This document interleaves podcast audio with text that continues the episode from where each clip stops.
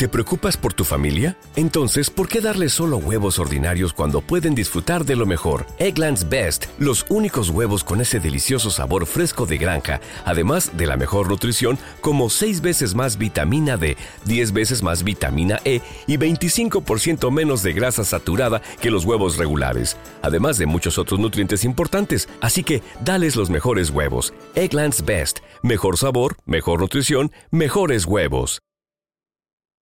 ¿Qué pasa, los leídos míos? Hoy os voy a hablar de un escritor de divulgación que se llama Antonio Martínez Cerrón y que yo confundo muchas veces con José Antonio, José Manuel Sánchez Cerrón.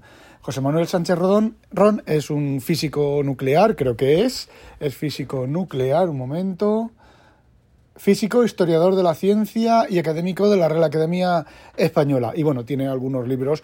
Eh, este Sánchez Ron es bastante difícil de leer, es excesivamente, desde mi punto de vista, excesivamente técnico y bueno, pues excesivamente denso. Pero del que os quiero hablar, que es de Antonio Sánchez Ron, pues he leído últimamente, he leído dos de sus libros, que es Diccionario del Asombro y El Ojo Desnudo, toda la historia viene de por qué he leído yo esos libros, porque a mí, para ser completamente sincero, y os estoy equivocado, ¿vale? Pero os tengo, tengo que empezar desde el principio.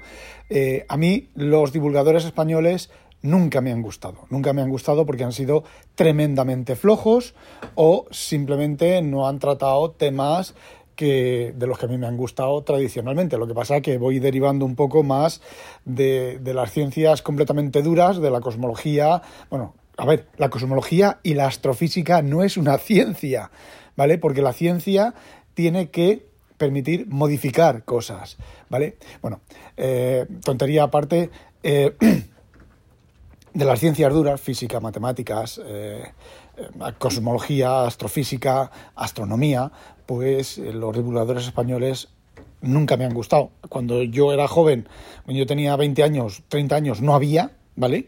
Y ahora que los hay, nunca me han gustado, hasta que los he probado. Bueno, pues como decía, yo empecé en Twitter, conocí, eh, conozco, sigo a Alejandro Polanco Masa, que es un chaval, no sé en qué trabajará realmente, pero periódicamente hace en Indiegogo y en otras plataformas hace eh, bueno pues libros vale libros eh, antiguos libros de geografía de mapas y de cosas antiguas y demás. Y bueno pues por ejemplo por ejemplo por ejemplo interesante de este de este chaval que no sé ya si se podrán comprar o no tiene, pues, por ejemplo, un, un, libro sobre un atlas de física de 1889, el último, un libro sobre geografía, geografía sobre mapas de 1880, y lo que hace es que, bueno, él consigue, él tiene por ahí, consigue libros antiguos, es experto en esas cosas, ¿vale? Y eh, lo que hace es que coge, extrae cosas de, esos libros y él crea libros en, normalmente en PDF de bastante calidad. Bueno, no he visto ninguno en papel, tengo pendiente de que me envíe alguno, pero no he visto ninguno en papel y la verdad es que mm, la edición electrónica es increíble, vectoriza todas las cosas y demás. Bueno, pues con este chaval eh, comentó el último, el de las palabras de Antonio eh, Martínez Ron y me lié a chatear con él. Yo ya antes, al Antonio, Antonio este, yo también lo había visto, eh, Antonio Martínez Ron, lo había visto que publicaba libros de divulgación, porque más o menos sigo más o menos un poquitín un ojo de, de, todo este tipo de, de, la divulgación, y bueno, pues nos liamos, nos liamos, iba a comprarle el libro en papel, este de las, de las palabras, pero, mmm, a ver, valía más el envío que el libro, como quien dice. Entonces, bueno, pues al final me lié y compré, no solo comprar del libro de divulgación, las versiones electrónicas, más que nada porque las las capturas y las imágenes pues tienen, suelen tener muy poca, muy poca calidad, los gráficos y todo ese tipo de cosas, pero bueno, lo compré. Y como había otro más, tenía otro más, y bueno, pues le compré dos, así a ciegas, decidí comprarle dos, que son los dos libros que os he comentado antes, que son El ojo desnudo y... Eh, Diccionario del Asombro. El Diccionario del Asombro es el que os he comentado antes de las palabras. Bueno, eh, son los dos últimos que ha publicado. Tiene alguno más eh, publicado con anterioridad. Entráis en la Wikipedia y miráis los libros que tiene y de qué van. Yo, sinceramente, me he quedado hepatado, estupefacto por encima de mis posibilidades. Estaba leyendo a este hombre y os juro que me parecía estar leyendo a Isaac Asimov en sus mejores libros de divulgación. Muchas veces mm, de algún escritor dice, este es el nuevo Asimov, este es el nuevo Heinlein, este es el nuevo Julio Verne, ¿vale? Pero mm, los lees y dices, no, a ver, no tiene nada que ver ni con Asimov, ni con Julio Verne, ni con nada. Me refiero a la manera de escribir y demás. Eso es, pues, temas comerciales, ¿vale? Pero mm, yo no sé otros divulgadores españoles, pero este hombre, a ver, es como leer Asimov. Una claridad y unas explicaciones coherentes, continuadas, seguidas, desde, desde el principio hasta el final, por decirlo de alguna manera. Bueno, vamos a ver, el de las palabras, no, el de las palabras yo lo he visto un poco rápido, parecido al de los... Es que realmente es un diccionario, ¿vale? Bueno, no es un diccionario completo, él pone una palabra eh, alfabéticamente de la A a la Z y pone una palabra y luego empieza a explicar el contexto de esa palabra y le sirve de base pues para tratar un tema o varios temas. ¿Qué es lo que me ha molado de los mm, dos libros? Pues me ha molado que eh, tiene una facilidad increíble para eh, cambiar de tema, no para cambiar de tema, sino para estar, por ejemplo, en el del ojo, para estar con el tema del ojo y en base al ojo, al ojo humano, cuenta un montón de cosas sobre eh, los colores, sobre astronomía, astrofísica, eh, sobre el, microscopio, el telescopio, no sé, tiene una facilidad para ir recorriendo el tema. Y bueno, otra cosa que, yo pensaba de los divulgadores modernos es que teniendo a Asimov como divulgador y teniendo a Carl Sagan como divulgador y teniendo a Kip Thorne y estoy hablando de los divulgadores de las cosas que a mí me gustan, ¿vale? A Kip Thorne, a, a Brian Green y a todos estos, pues sinceramente sobran divulgadores, básicamente sobran divulgadores. Pues no, eh, una manera diferente de enfocar las cosas.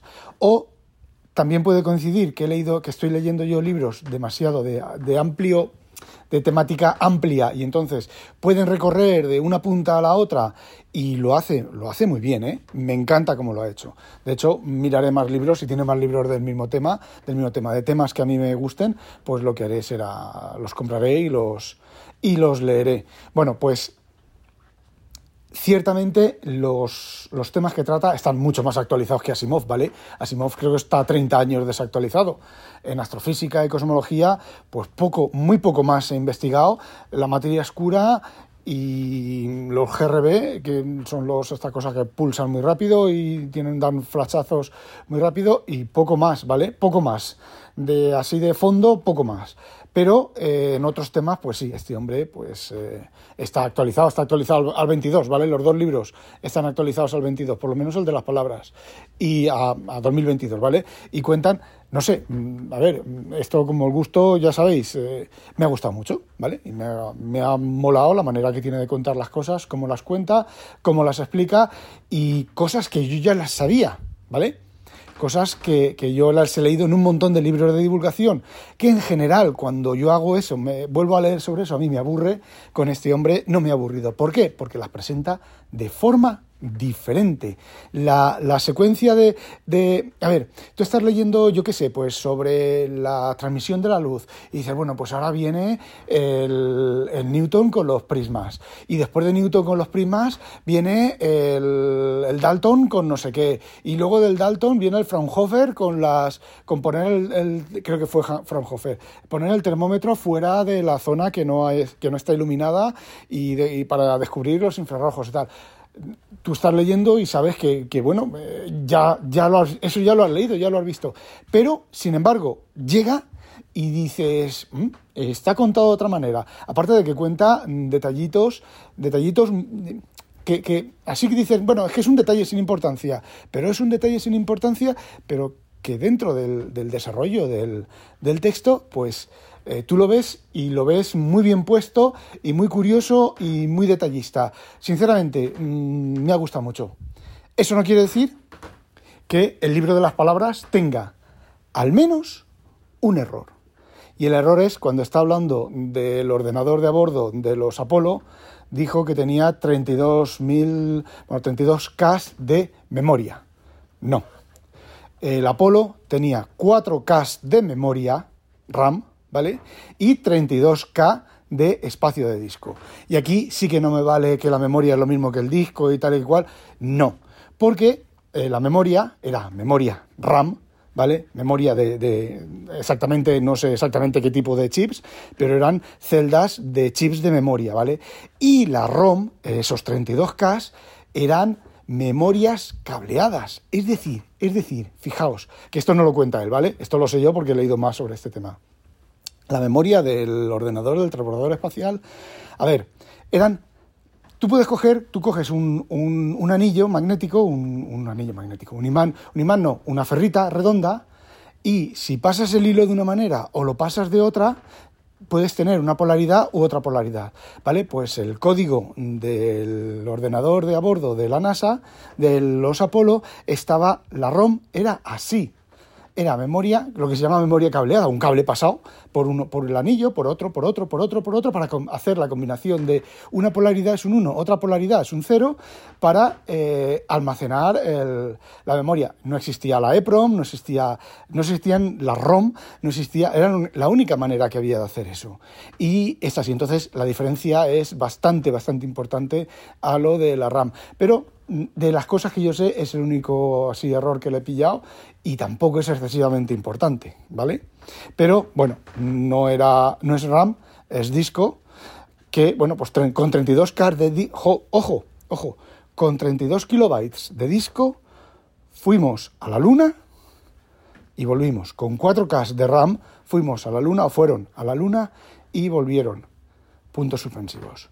Lo que no se dice es que en la NASA. Creo que habían dos mainframes IBM atendidos por una gran caterva de personas, por un montón de personas, que eran los equipos que realmente realizaban los cálculos y les enviaban los cálculos realizados a los del Apolo para que los, del Apolo metieran los valores en el ordenador y el ordenador hiciera las correcciones y demás.